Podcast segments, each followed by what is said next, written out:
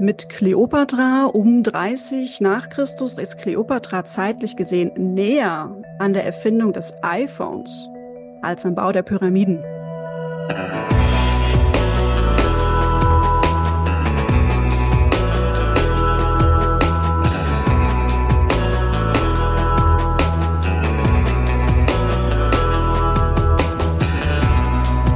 Ihr hört Geister, den Philosophie-Podcast von mir, Christian Eichler. Schön, dass ihr wieder mit dabei seid. Und ähm, nachdem wir in den letzten Folgen ja über aktuellere Veröffentlichungen, über Grundfragen äh, der Philosophie gesprochen haben, geistern wir in dieser Folge und in den nächsten Wochen weiter durch die Philosophiegeschichte. Wir waren ja schon in der Steinzeit, wir waren auch schon in Mesopotamien und heute ist es endlich soweit. Es geht nach Ägypten. Und mir zur Seite ähm, auf dieser Reise in dieses gigantische Thema äh, steht Nora Kuch. Hallo Nora. Ja, hallo Christian. Du bist Ägyptologin, du arbeitest in der Archäologischen Staatssammlung in München und du machst zusammen mit Roxanne Bicker, die ist auch Ägyptologin, den Podcast Mummies and Magic, in dem ihr über Ägypten und auch über ähm, Ägypten in der Popkultur sprecht.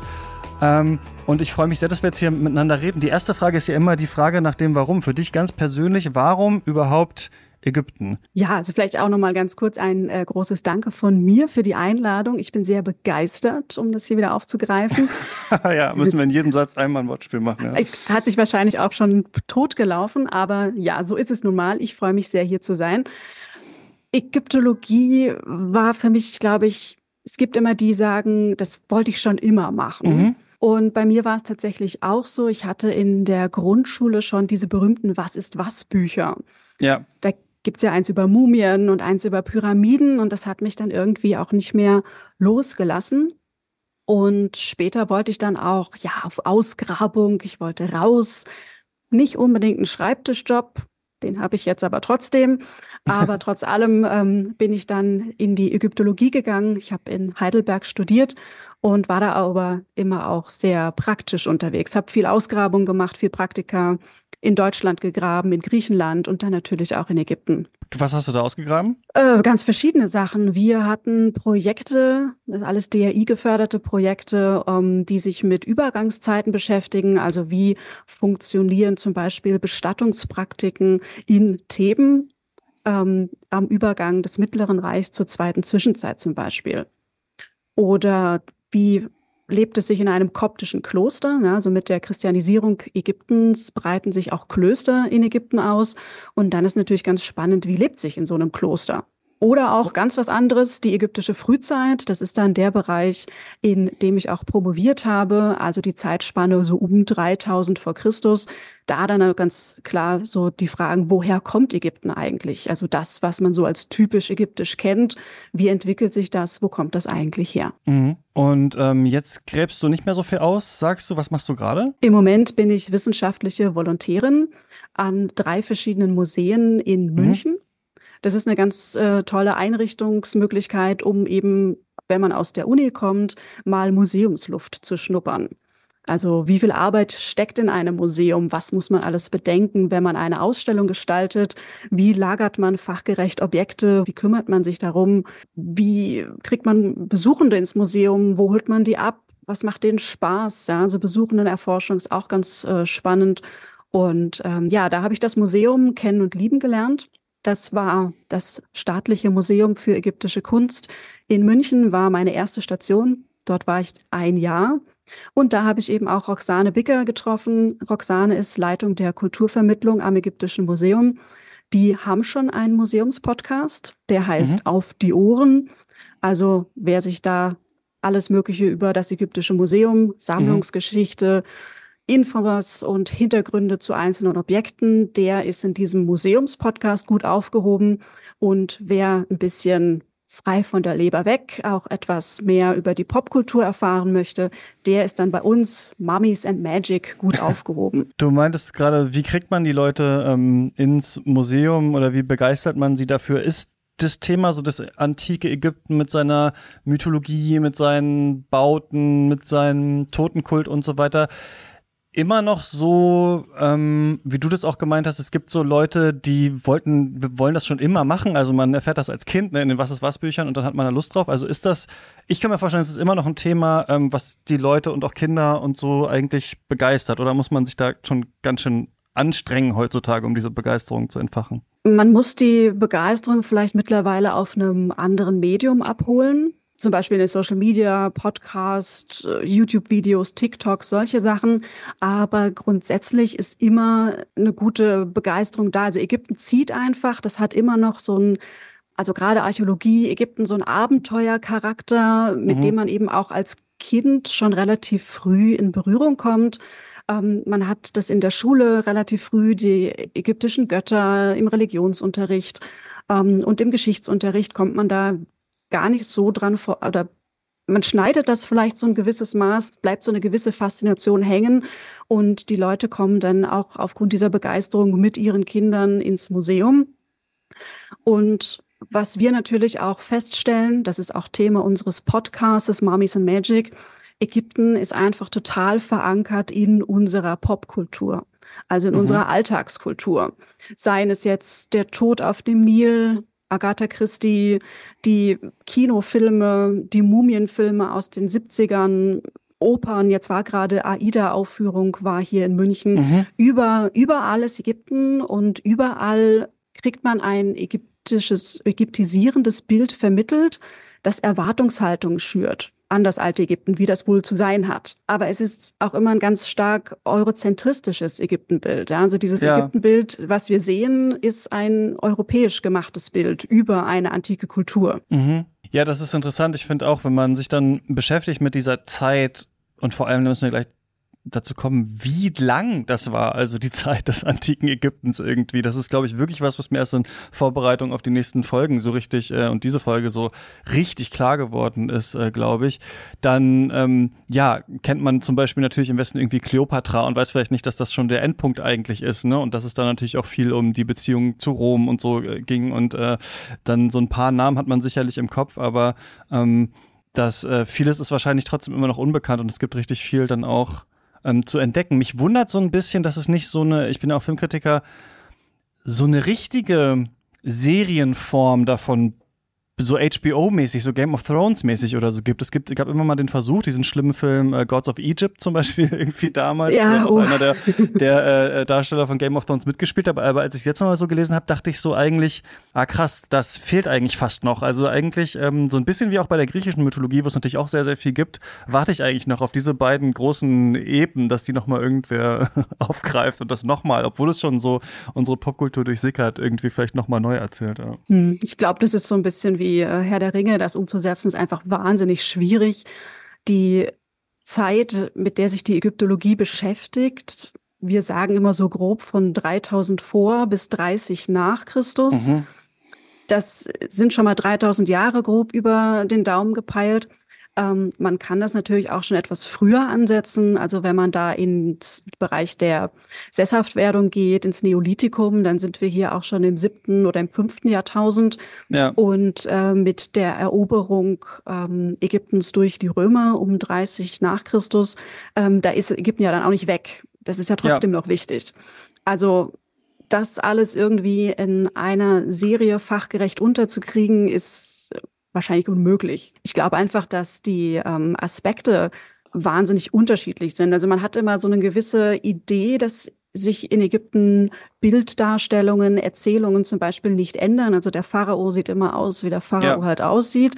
Aber wenn man da ein bisschen ins Detail geht, dann ändern sich doch ganz viele Aspekte ganz vehement und sehr lange und sehr oft zwischen diesen ganzen Epochen, durch die man da hindurchgeht. Ja, lass uns darüber vielleicht mal sprechen, auch über diese Zeiträume und vielleicht auch, wie das anfängt. Also wir werden jetzt ähm, beide in dieser Folge so ein bisschen wahrscheinlich über den gesellschaftlichen Aspekt, auch den religiösen äh, sprechen und dann die Folge wahrscheinlich zweiteilen und dann nochmal auf die Mythen und die Götter und sowas ähm, näher eingehen. Ich habe auch schon eine Folge aufgenommen mit ähm, Anke Granes zur Philosophie in Ägypten. Das wird dann so die dritte sein, also wo es um die Weisheitslehren und so ähm, auch geht.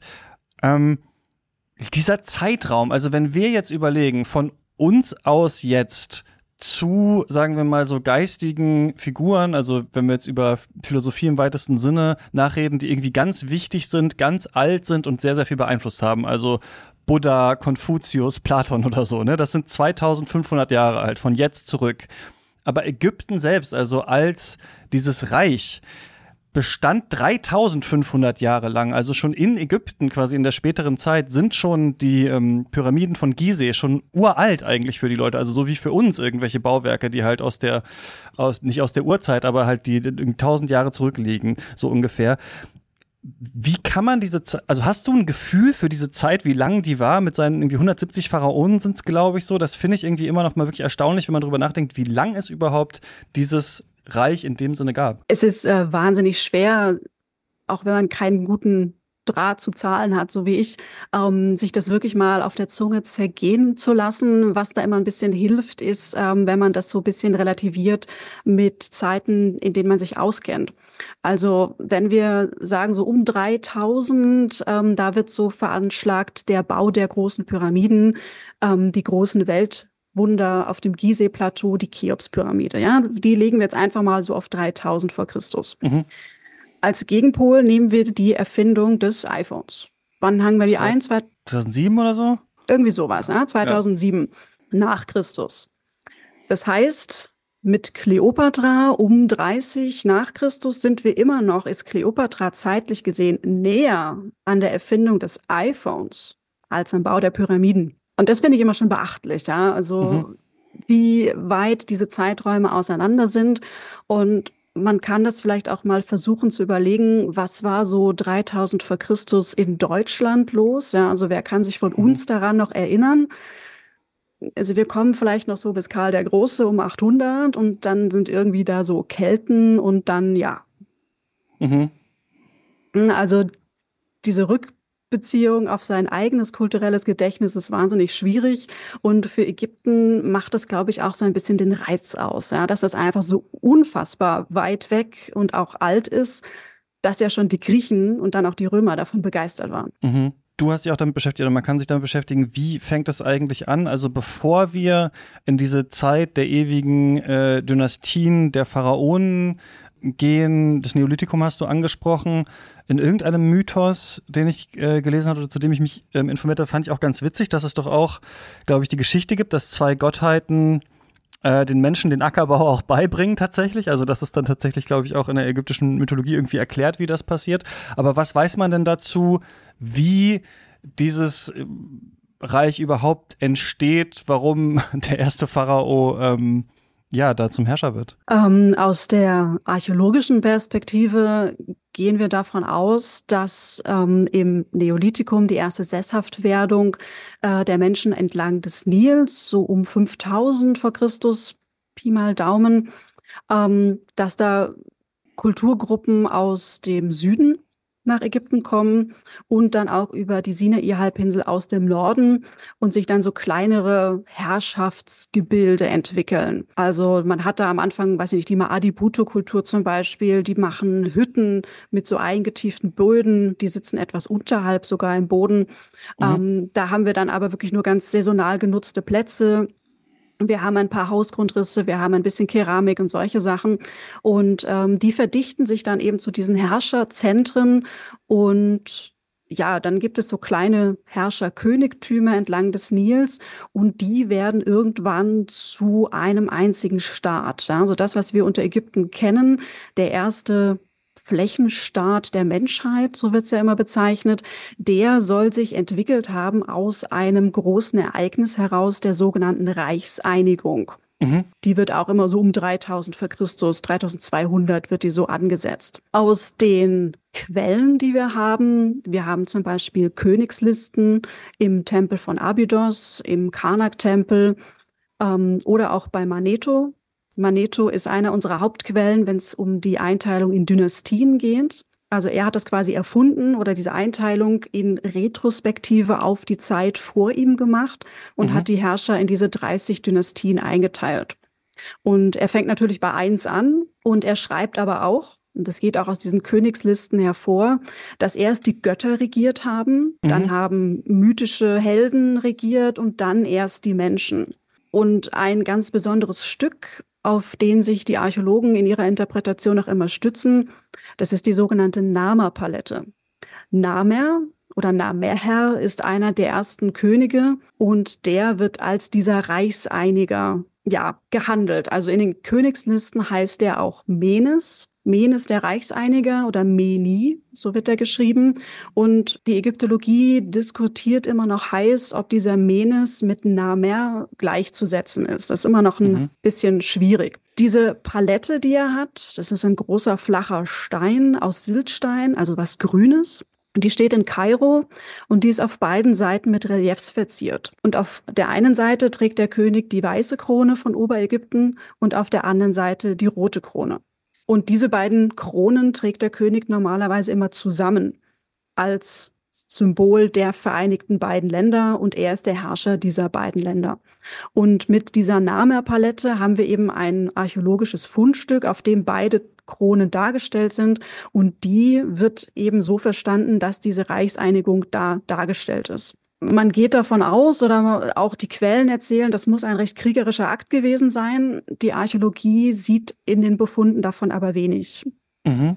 Also wenn man überlegt, da sind mehrere kleine Stadtstaaten, jeder hat einen Herrscher und es gibt eine kriegerische Welle, die das ganze Land unter sich vereinigt, dann gibt es im archäologischen Befund Hinweise darauf. Also wir müssten Bestattungen haben, in denen vielleicht der Aspekt des Kriegers sehr hervorgehoben wird. Ja, die haben dann mehr Waffen. Oder mhm. es gibt Bestattungen von Menschen, die an Verletzungen, Kriegsverletzungen gestorben sind. Oder es gibt Brandhorizonte, dass ähm, die Städte eben auch verwüstet und zerstört werden. Und diese Zerstörungen müssten im archäologischen Befund auch nachweisbar sein. Ist in Ägypten ein bisschen äh, schwierig, ja. Also es gibt ein paar Städte aus der Frühzeit in Tel el-Facher zum Beispiel. Im Delta ist das. Da gibt es einen Brandhorizont, aber ob der jetzt wirklich eins zu eins mit dieser Reichseinigung zusammenfällt, ist super schwer zu sagen. Wäre natürlich cool. Dann wüsste man, dass das ähm, eine kriegerische Auseinandersetzung wahrscheinlich gewesen ist. Du hast jetzt ähm, Delta ja gesagt, du hast Ober- und Unterägypten gesagt. Ähm, der Nil, ne, spielt die zentrale Rolle in, in dieser Gegend, weil nur die Gegend, also und auch sehr nah an diesem Fluss überhaupt irgendwie bewohnbar ist. Deswegen Fluten oder sind sehr äh, wichtig, um dieses Land fruchtbar zu machen. Und das Delta jetzt schon angesprochen, also im Norden. Oberägypten ist im Süden, richtig? Unterägypten ist im Norden. Also man würde das, wenn man das jetzt liest, irgendwie wahrscheinlich anders denken, aber es wurde damals andersrum gedacht. Und warum sind diese beiden Teile, also warum stehen die irgendwie gegeneinander oder müssen immer vereint werden? Warum ist das so eine Konfliktlinie? Mhm. Also die ähm, Geografie Ägyptens spielt da auch immer eine ganz große Rolle. Der Nil ist mit ich glaube, sechs, knapp 7000 Kilometern einer der längsten Flüsse und er fließt von Süden nach Norden. Ist einer der wenigen Flüsse, der das tut. Und deswegen ist es quasi mit oben und unten immer so ein bisschen schwierig. Oben ist bei der Mündung und unten ist äh, bei der, nein, andersrum, komme auch schon durcheinander. Also ja. da, wo der Nil anfängt, im Süden, da ist, ist oben. oben. Und da, wo der Nil ins Mittelmeer mündet, da ist unten. Also auch vom geografischen Gefälle kann man sich das dann vorstellen. Es ist nicht vom, also nicht geografisch Norden von der Karte her gedacht. Das ist immer ein bisschen tricky. Mhm. Ähm, der Nil aufgrund seiner Länge zieht sich ja wirklich wahnsinnig lang durch das ganze Land und erst bei Memphis, der antiken Stadt, da wo heute Kairo ist, da fängt er an, der Nil sich aufzuspalten und wird dann dieser breite Fächer und wird das Delta. Und Memphis ist schon seit der Frühzeit eben auch einer der Hauptstädte. Das heißt, da fängt immer diese Teilung an. Man hat das Delta als den einen Teil und dann den Rest des Nils als den anderen Teil und die Hauptstadt als Verbindungsstück der Sitz des Königs. Und der König hat natürlich die Aufgabe, die beiden Landesteile zusammenzuhalten. Er ist der Regent über das gesamte Ägypten. Und deswegen stellt er sich natürlich auch immer dar als der, der das Reich einigt, ähm, der der Herrscher über Ägypten ist. Ein wichtigen Punkt, den du auch angesprochen hast, ist dann eben die sogenannte Nilflut. Ähm, durch die Regenfälle in den Gebirgen in Äthiopien und im Sudan kommt es jährlich zu großen Flutmengen. Also die Wasser stauen sich aus den Gebirgen und fließen durch den Nil und laufen. Also es gibt ja zwei Zuläufe zum Nil, den blauen und den weißen Nil. Mhm. Und die vereinigen sich bei Khartoum im Sudan und die bringen beide fruchtbares Ackerland oder fruchtbare Erde aus den Gebirgen heraus und mit der Nilflut werden die dann nach Ägypten getragen. also der Nil verbreitert sich wirklich um sehr, sehr große Spanne und das Wasser steigt auch sehr hoch. Und zum Teil ist dann wirklich das Land weg und es ragen nur so kleine, ja, Halligen, könnte man sagen, so kleine mhm. Hügel raus. Und dieses geografische Phänomen ist auch ein ganz wichtiger Teil für die Mythologie. Denn wenn wir jetzt äh, zum Beispiel einen kurzen Blick in die äh, Schöpfungsmythen werfen, dann haben wir das Urwasser, aus dem dieser Urhügel herausragt und der erste Gott, der Gott Atum, der sich aus sich selber heraus erschafft, der mhm. ist der erste, der diesen Urhügel betritt und dann Ägypten schafft, die anderen Götter schafft und diese Existenz quasi ins Rollen bringt. Und diese Urhügel sehen wir dann auch wieder auf den Gräbern. Die altägyptischen Gräber hatten in der Frühzeit auch einen Sandhügel, der vielleicht mythologisch auch etwas mit diesem Urhügel zu tun hat. Der wird dann später auch befestigt, ja, sonst fliegt ja der Sandhügel im Sandsturm irgendwann mal weg. Der wird dann ummauert und wird dann eine sogenannte Mastaba. Das sind dann auch die Gräber im Alten Reich, die wir für die Privatleute haben, um die Pyramiden herum. Mastaba ist arabisch und heißt Bank ja, und so sehen die auch aus, relativ rechteckig. Und der Imhotep, den kennt man aus dem Mumienfilm, mhm. der ist eigentlich, der ist seines Zeichens Architekt und der setzt quasi einen dieser Urhügel auf den anderen, aber macht den immer ein bisschen kleiner und daraus entsteht dann quasi die Pyramide. Mhm.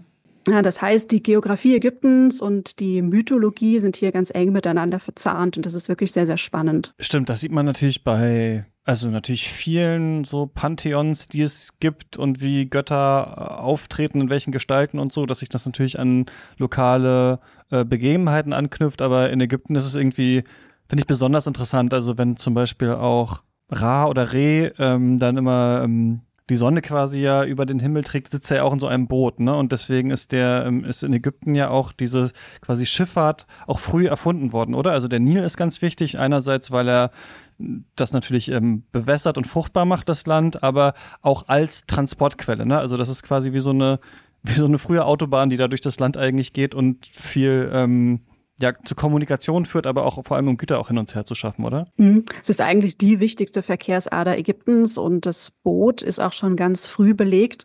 Ähm, wir haben in der Frühzeit haben wir ganz viele Bestattungen, in denen Boote, reale Boote mitgegeben werden.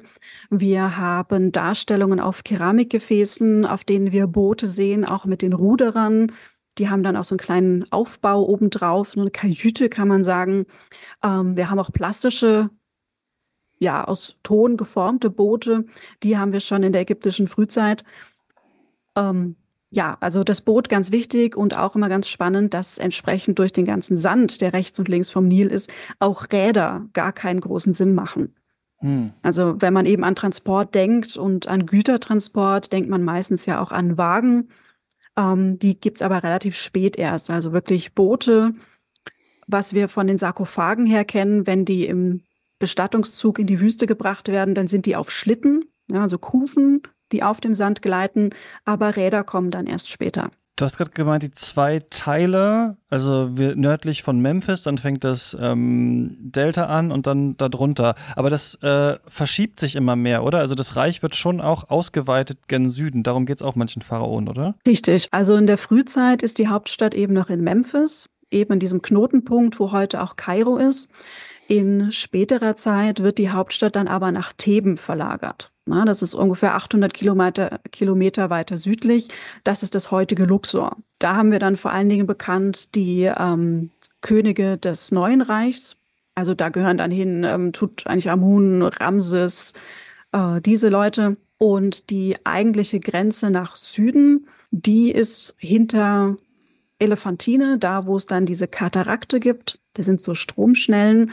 Da geht's dann Richtung Nubien. Nubien ist der heutige Sudan. Das ist immer ein Grenzgebiet.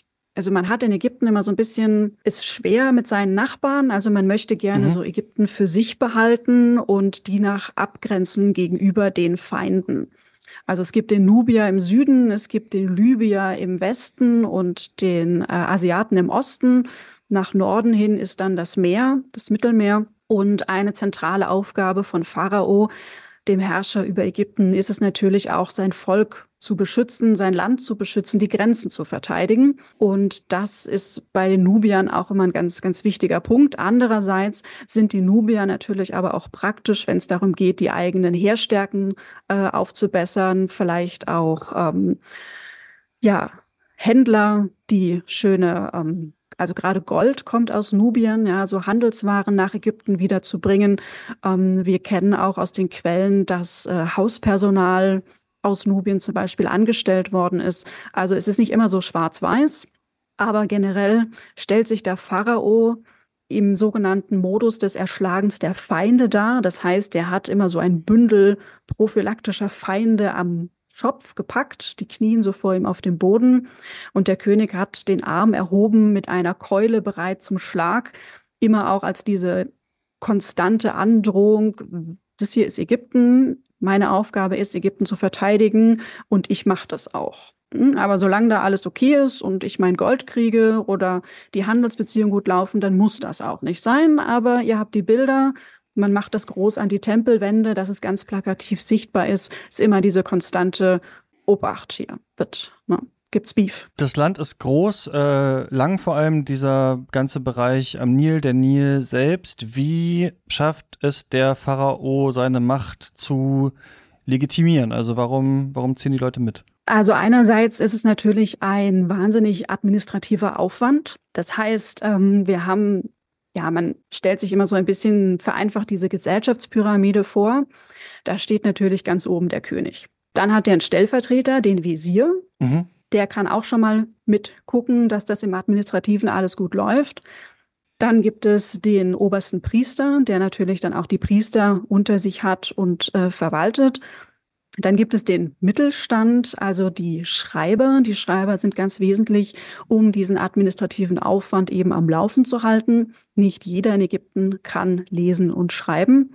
Mhm. Und unten drunter die Bevölkerung, die natürlich auch ihren ganz wesentlichen Teil zum Kulterhalt des Königs mit beitragen muss. Im Alten Reich, also im dritten Jahrtausend, in der Zeit der großen Pyramiden, da ist es noch so, dass der Pharao ein Gott ist.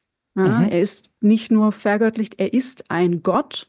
Das schwächt sich nachher ein bisschen ab, dann ist er der Sohn des Gottes, aber schon eher etwas menschlicher. Aber gerade am Anfang ist der König ganz oben unerreichbar. Und das macht er natürlich auch klar in seinen monumentalen Bauten, den Pyramiden zum Beispiel. Ähm, da ist es auch immer so ein Klischee, mit dem wir immer noch zu kämpfen haben, dass die Pyramiden ja von Sklaven gebaut mhm. worden sein Wollte sollen. Ich fragen, ja. Ja, das äh, kriegen wir aus dem Denken der Menschen immer so schwer weg. Ähm, es ist aber tatsächlich so, dass wenn diese Nilflut eintritt, dann sind die Felder überschwemmt. Das heißt, da lagert sich dann der fruchtbare Boden ab und erst wenn diese Nilflut weg ist, kann der Bauer dann wieder anfangen, sein Feld zu bestellen. Das heißt, solange die Nilflut da ist, dreht der Däumchen und hat eigentlich kein gesichertes Auskommen. Mhm. Deswegen werden die dann eingezogen und können an den Pyramiden mitarbeiten, haben dadurch ein ja, versorgtes Auskommen und tragen ihren Teil zur Vergöttlichung des Königs bei. Das heißt, es ist auch was Besonderes, was Wichtiges. Und ähm, aus den archäologischen Befunden kennen wir auch die Pyramidenstädte, also ganze Arbeiterstädte, in denen Häuser aufgebaut worden sind. Wir wissen, dass die versorgt worden sind mit Bier, mit Essen, mit Brot. Ähm, also da man schon einen guten Aufwand getrieben hat, um diese Menschen zu versorgen, die an den Pyramiden mitbauen. Hat sich da was geändert? Habe ich das richtig verstanden, dass man früher mehr Pyramiden gebaut hat und diese hohen Gebäude, weil man das Göttliche im Himmel gesehen hat oder das Jenseits und deswegen auch anzeigen wollte, wir als Könige gehören dahin oder werden dahin gehen. Und später ist es eher in diese Schächte, in diese Grabkammern gegangen, weil man dann das Jenseits woanders verortet hat? Richtig. Das Jenseits wandert ein bisschen. Es ist nicht ganz so einfach. Also man hat auf jeden Fall schon im ausgehenden Alten Reich, besonders dann im Mittleren Reich, hat man beide Vorstellungen, dass man eben in der Sonnenbarke zu den Göttern am Himmel geht, entsprechend auch die Nacht durchfährt. Also der Sonnenmythos als einer der großen Kernmythen des alten Ägyptens spielt eine ganz wichtige Rolle, besonders im Alten Reich, dass mhm. man mit den Pyramiden eben in den Himmel versucht zu gelangen, zu den Göttern. wo man ja herkommt, wo man ja hingehört als Pharao. Mhm. Und die bauen entsprechend im Alten Reich dann diese riesengroßen Pyramiden, die wir auch als die Weltwunder heute noch kennen. Ähm, Im Mittleren Reich baut man auch noch Pyramiden, aber deutlich kleiner und aus gebrannten Lehmziegeln. Das heißt, also aus ungebrannten Lehmziegeln muss man ja sagen. Das ist getrockneter Nilschlamm. Das heißt, wenn es regnet, ist es weg. Und wir sehen das heute noch als ganz große Steinaufhäuf, also große Haufen an Lehmziegeln. Ja. Das sieht gar nicht mhm. mehr so wirklich wie Pyramiden aus, ähm, sondern wie große Haufen. Die haben sich einfach nicht so gut erhalten wie eben diese massiven Steinbauten.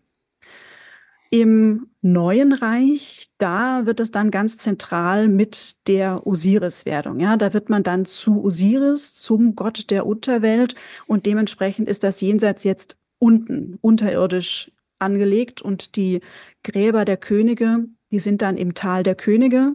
Ist ein Wadi, auch bei Luxor auf der Westseite.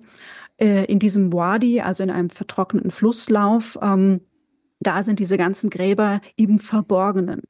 Na, die sind nicht mehr dafür gedacht, dass sie gesehen werden, dass sie besucht werden, sondern die sind versteckt und haben bis zu 400, bis zu 700 Meter lange tiefe Gänge und Schächtsysteme, die in den Stein nach unten führen, um so tief wie möglich in die Erde zu kommen. Bevor wir da weitermachen beim Jenseits und so weiter, könntest du noch mal diese Begriffe Altes Reich, Mittleres Reich, Neues Reich ähm, erklären? Also das wird sich ja nicht einfach sagen lassen, aber was sind denn die wichtigen Zäsuren, was ändert sich in diesen 3500 Jahren ägyptische Geschichte? Ähm, wie, wie teilt man das ein? Mhm. Also wenn wir von diesen Reichen sprechen, wir sprechen da vom Alten Reich, drittes Jahrtausend, Mittleres Reich, zweites Jahrtausend, Neues Reich, erstes Jahrtausend. So ganz. Ach so, das ist ja einfach. Ja, okay.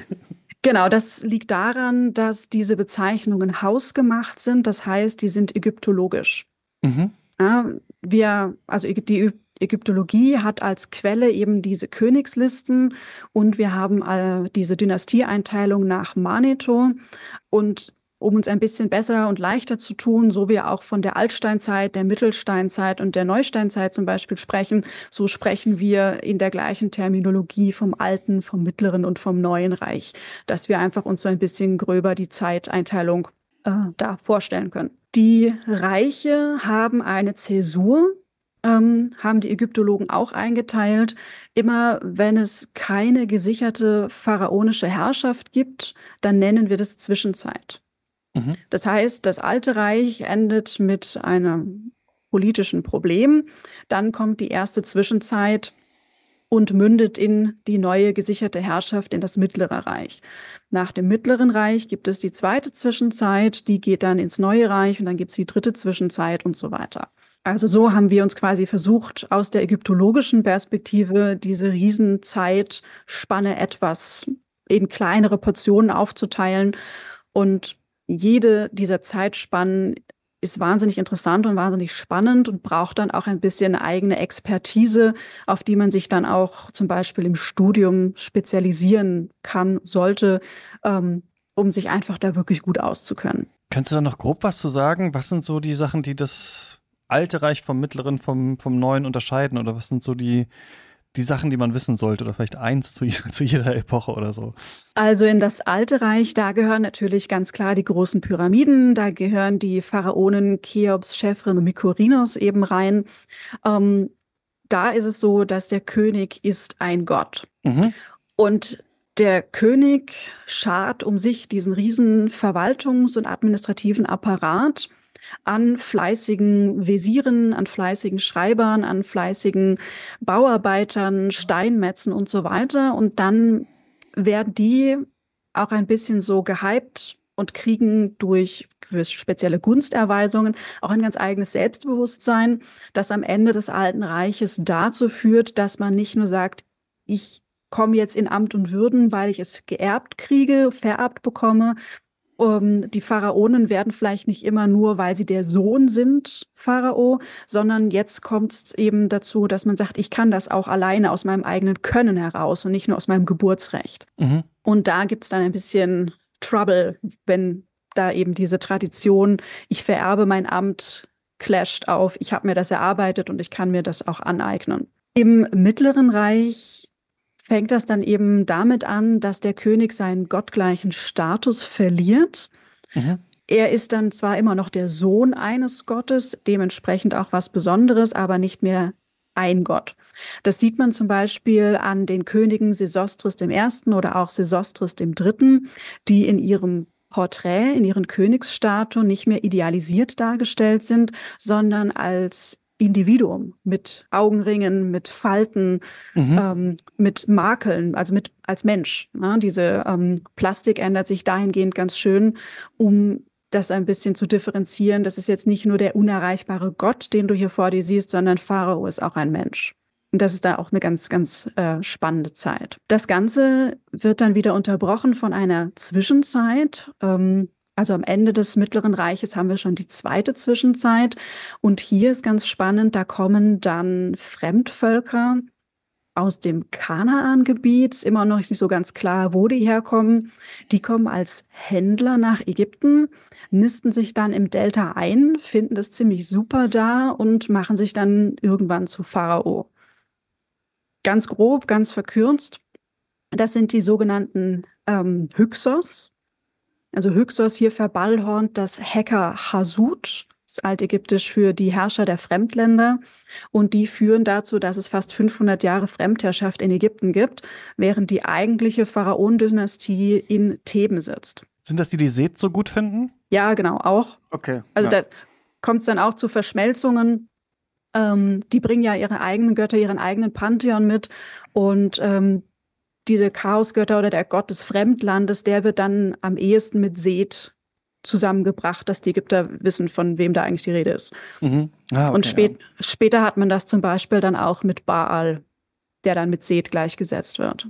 Genau, diese Zwischenzeit wird dann eher in einem Familienunternehmen niedergeschlagen. Ähm, das ist quasi der Vater, der Sohn und noch der zweite Sohn. Die braucht es dann, um diese Fremdherrscher zurückzuschlagen und die dann auch das neue Reich begründen. Im neuen Reich haben wir dann eben diese ganzen großen Pharaonen, die man so kennt, Tutmosis und Ramses und Tutanchamun, die gehören da alle in diese Zeit. Da ist es dann eben so, dass der Herrscher sich als Wiederverteidiger des Landes sieht, diesmal besonders eben nach Nordosten hin. Mhm. Und dieses am Anfang, was ich ja gesagt hatte, der König versucht die Einheit Ägyptens zu wahren und die äh, Nachbarn so ein bisschen auf Abstand zu halten, immer mit dieser Drohung in diesem Bild des Erschlagens der Feinde. Das wird jetzt ganz anders wahrgenommen. Der König muss aktiv auf ein Feld zu gehen, um zu verhindern, dass überhaupt jemand mhm. wieder reinkommt. Also der hat ganz proaktiv die Grenzen sauber. Angriff ist die beste Verteidigung. Quasi. Richtig, genau. Mhm. Da haben wir dann eben diese große Schlacht von Kadesh, von Ramses II.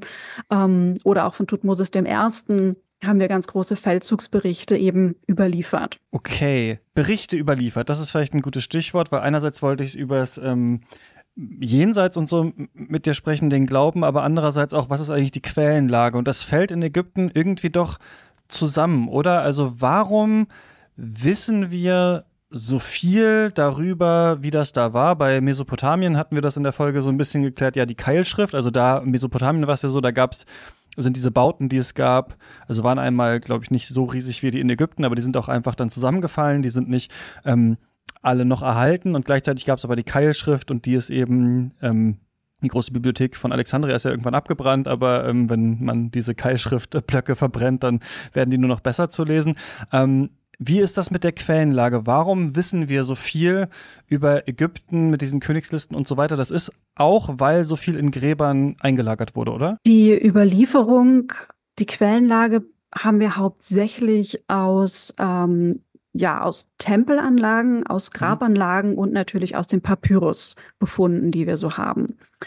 In Ägypten haben wir ein ganz große Schwierigkeit, weil die Sachen, die so das Alltagsleben betreffen, Siedlungskontexte, Häuser, Alltagsleben, das ist alles mhm. aus vergänglichen Materialien.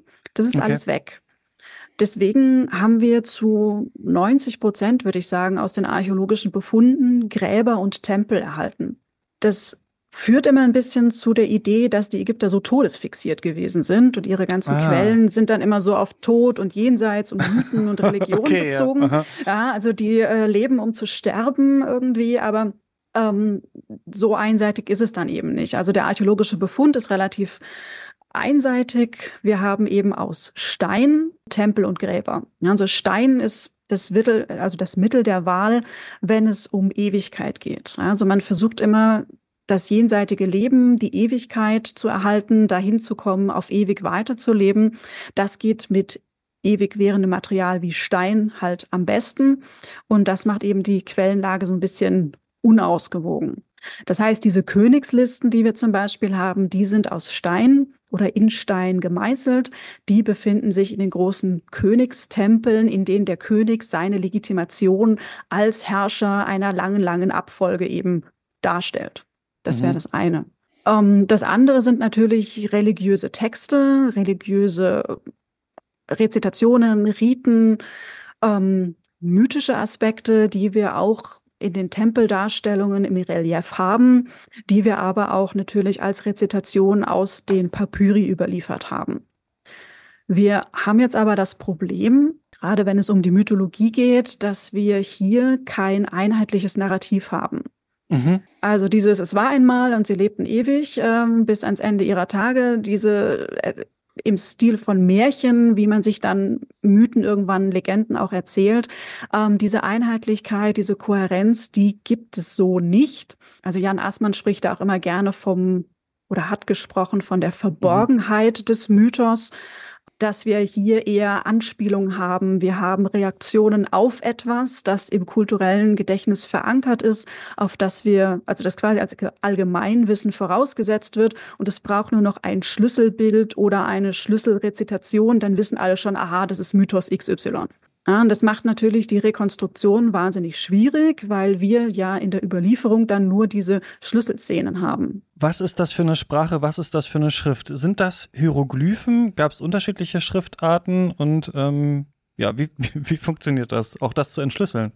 Ja, ähm, ein Schwerpunkt ägyptologischer Forschung ist natürlich der philologische Schwerpunkt der Arbeit mit diesen Schriftquellen. Das vieles, was wir haben, sind natürlich in diesen ganz plakativen Hieroglyphen. Also mhm. wenn wir an Ägypten denken, dann denken wir an diese lustigen Tier- und Bildsymbole, an diese Schriftzeichen. Mhm. Und ähm, ja, Hieroglyphen ist ja ein griechisches Wort, das heißt sowas wie heilige Zeichen. Ja. Im alten Ägypten hat man von den Gottesworten gesprochen. Medu Necha heißt das dann, die Gottesworte. Und die Hieroglyphen, die Schrift, ist ein Geschenk des Gottes Tot an die Menschen. Also so einen hohen Stellenwert hat Schrift im alten Ägypten, dass man sie sich als Geschenk der Götter gedacht hat. Die Hieroglyphen sind quasi immer nutzbar in allen Epochen des alten Ägyptens. Die meißelt man in Stein. Man kann die in den Stein einmeißeln, dann ist es ein versenktes Relief. Oder man meißelt alles um das Zeichen weg, dass die quasi erhaben sind. Das ist ein erhabenes Relief. Ähm, das ist jetzt zum Beispiel aber eher unpraktisch, wenn du eine Einkaufsliste schreiben willst und die mit in den Laden nehmen willst, sage ich mal flapsig. Da erstmal eine Einkaufsliste in den Stein zu hauen, ist so mittel. Deswegen gibt es immer auch parallel eine Schrift in Tinte. Mhm. Also kann sich das so vorstellen, die Hieroglyphen sind die Art Druckbuchstaben und die Schreibschrift, die macht man dann in Tinte und die ist dann so eine Art Kursive, die man einfach mit einer Binse und mit einer schwarzen Tinte schön locker aus dem Handgelenk auf den Papyrus schreiben kann. Also neben der ähm, Hieroglyphenschrift, die in Stein gemeißelt wird, gibt es immer noch auch eine Umschrift, eine Umschreibung in Tinte. Hier haben wir das Hieratisch und das Demotisch als Schreib- oder als Schriftstufe. Sprachlich haben wir entsprechend der erwähnten Zeitstufen das Altägyptisch im Alten Reich, das Mittelägyptisch im Mittleren Reich und das Neuägyptisch ah, okay. im Neuen Reich. Also da mal aufpassen, Neuägyptisch heißt nicht heute und heißt auch nicht Arabisch. Mhm. Das ist immer noch im Alten Reich. Und ähm, da ändert sich entsprechend auch viel von der Grammatik zum Beispiel oder die äh, Zeichenmenge bläst sich nochmal auf. Das Standardalphabet, das wir zum Beispiel benutzen, das Einkonsonantenalphabet hat der Einfachheit halber erstmal 26 Zeichen, aber es gibt dann auch zum Beispiel noch zwei oder drei konsonantige Zeichen und im Neuen Reich haben wir einen Zeichenkorpus von um die 1700 Wörtern oder Zeichen. Also das ist schon wahnsinnig viel und auch so ein bisschen dem Umstand geschuldet, dass es eben eine konsonantische Sprache ist und ähm, da sehr viel mit den Lauten auch gearbeitet wird, nicht so abstrakte Buchstaben wie bei uns. Und kann man sagen, was so alles aufgeschrieben wurde? Also es ist vorhin gesagt, nicht alle konnten lesen und schreiben. Ähm, und gleichzeitig haben wir auch so einen Bias, weil wir hauptsächlich diese Grabkammern und Tempelquellen äh, vorliegen haben. Kann man trotzdem sagen, ähm, ja, was, was haben die Leute hauptsächlich aufgeschrieben oder die Priester oder was wurde für die Könige festgehalten? Mhm. Also zum Thema, wer schreiben konnte, gehen wir so davon aus, dass ungefähr ein Prozent der Bevölkerung mhm. lesen und schreiben konnte. Und das macht eben den Beruf des Schreibers dann auch so wichtig. Man geht mit sehr jungen Jahren in eine Schreiberschule, lernt lesen und schreiben und lernt ein gewisses Standardrepertoire an Formulierungen. Wie setzt man einen Brief auf? Wie schreibt man Grußformeln, solche Sachen oder Gebetsabläufe? Wie schreibt man das? Ähm, ja, zum Thema der Inhalte ist auch immer so, man denkt wahrscheinlich oft, dass man immer erstmal ganz große Texte von Tragweite aufschreibt. ja. Aber das hatten wir, glaube ich, auch schon, wenn es um die Schrift in Mesopotamien, die Kaltschrift geht. Das sind alles am Anfang erstmal Listen. Also erstmal ganz rein pragmatisch, rein administrativ. Wer kriegt welche Ware, wie viel, wohin und was kostet das? Ganz vereinfacht gesagt. Also wir kennen das zum Beispiel aus der Frühzeit. Da gibt es erste Schriftinhalte auf so kleinen quadratischen Elfenbeintäfelchen oder auf Ritzungen in Keramik. Da steht dann so ganz kryptisch noch drauf, was da drin ist, welche Art von Wein, was für ein mhm. Weingut das ist, wohin das geliefert wird oder woher das kommt. Ne, so. Was wir auch am Anfang in der Zeit in der Frühzeit dann sich entwickelt, was dann auch im Totenkult ganz wichtig ist. Äh, die Schrift wird hier verwendet zur Verewigung des Namens und der sozialen Stellung des Toten. Mhm. Also das sind die ersten Sachen neben diesen Inhaltsangaben an Wein und Getränken oder Essen. Ist das zweite, das dann verschriftlicht wird, eben der Name des Verstorbenen auf zum Beispiel einer Grabmarkierung. Ähm, und der Aspekt der Versorgung. Also es gibt diese ganz plakative Szene, da sitzt der Verstorbene vor einem Tisch mit jede Menge Essen drauf, die sogenannte Speisetischszene. Und da steht dann der Name drauf und was die zum Beispiel zu essen bekommen oder wo sie gearbeitet haben. Das sind so die ersten Sachen, die verschriftlicht werden. Das Ganze wird dann in Listen ausgeweitet, die auch in den ähm, Grabkapellen dann dargestellt werden. Und dann gibt es ab der sechsten Dynastie die sogenannten Pyramidentexte. Da hat man dann eben schon ein, ja, jenseitiges Textkorpus, das sich mit dem Himmelsaufstieg und der ewigen Existenz des Königs beschäftigt. Und das wird dann natürlich sukzessive ausgebaut. Ähm, dann hat man ja Rituale, man hat Rezitationen, Text, äh, also was man im Tempelkult zum Beispiel sagt. Was fürs Mittlere Reich auch super schön ist, sind Texte, mit denen lernen wir dann auch im Studium. Die fallen schon fast eher so ins Romanhafte oder in Erzählungen. Da gibt es dann den Sinur, der Abenteuer erlebt, ähm, die, ja, also ich will nicht sagen, es ist ein Roman, weil das trifft es einfach nicht, aber die lesen mhm. sich so schön. Während dann doch diese Riten, diese Rituale, diese Verklärungen, das Ganze im religiösen Kontext doch sehr zum Teil schwierig zu lesen, zu übersetzen ist und auch inhaltlich sehr schwer zu verstehen ist, weil es eben mit diesen ganzen symbolhaften Schlüsselszenen und Anspielungen arbeitet. Mhm. Okay, und die aufzudröseln ist kompliziert. Da machen wir vielleicht in der nächsten Folge weiter, weil wir haben ja noch gar nicht so viel jetzt gesprochen über Religion, über äh, die Maat, über die ganzen Gottheiten und die ganzen verschiedenen Mythen. Ähm, das, genau, können wir gerne ähm, können wir gerne in der nächsten Folge weitermachen, die wir beide jetzt einfach gleich aufnehmen, aber die, auf die ihr da draußen jetzt noch eine Woche äh, äh, warten müsst. Äh, Nora, ähm, bis hierhin vielen Dank. Ja, schon mal sehr, sehr gerne. Ich hoffe, es hat einen kleinen Einblick gegeben, was Ägyptologen so tun und was Ägyptologie eigentlich so ist.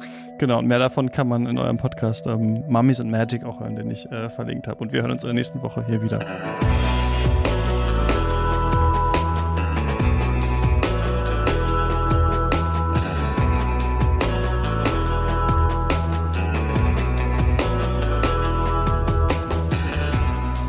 Geister ist eine Produktion von mir, Christian Eichler. Und wenn euch der Podcast gefällt, dann empfehlt ihn gerne weiter. Und wenn ihr euch vorstellen könntet, ihn finanziell zu unterstützen, dann schaut mal nach auf steadyhq.com slash Geister. Ab drei Euro im Monat erhaltet ihr jeden Monat eine Extra-Folge und könnt Teil unseres Lesekreises sein. Schaut gerne mal vorbei. Hier waren Geister. Wir reden über Philosophie. Lasst euch nicht verjagen.